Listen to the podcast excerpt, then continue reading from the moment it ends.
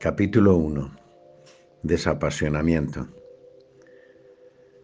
Saludemos a esa calma, resplandor que es interminable y limitada por espacio, tiempo, etc., la pura conciencia que sólo puede ser conocida por la experiencia.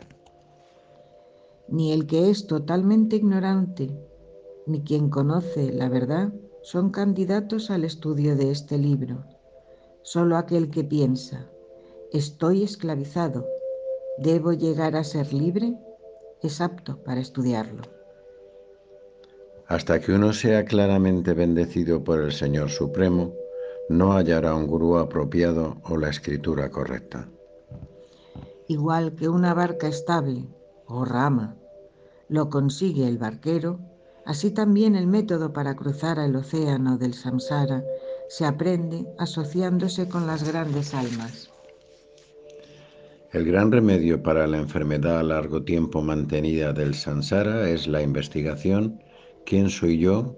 ¿A quién pertenece este sansara que la cura por entero? No debería pasarse ni un solo día en un lugar que no posea el árbol de un sabio conocedor de la verdad, con su buen fruto y su sombra fresca. Hay que acercarse a los sabios incluso si no enseñan. Hasta su charla ligera contiene sabiduría. La compañía de los sabios convierte el vacío en plenitud, la muerte en inmortalidad y la adversidad en prosperidad.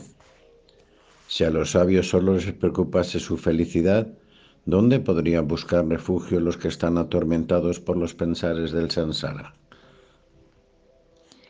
Lo que se imparte, oh alma buena, a un discípulo digno que se ha vuelto desapasionado es la sabiduría real es el significado real de los textos sagrados, así como la sabiduría comprensiva.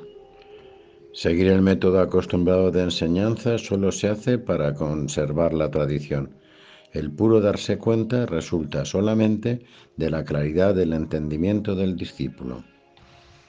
El Señor no puede verse con la ayuda de los textos sagrados o del gurú. El ser solo es visto por el ser con el intelecto puro.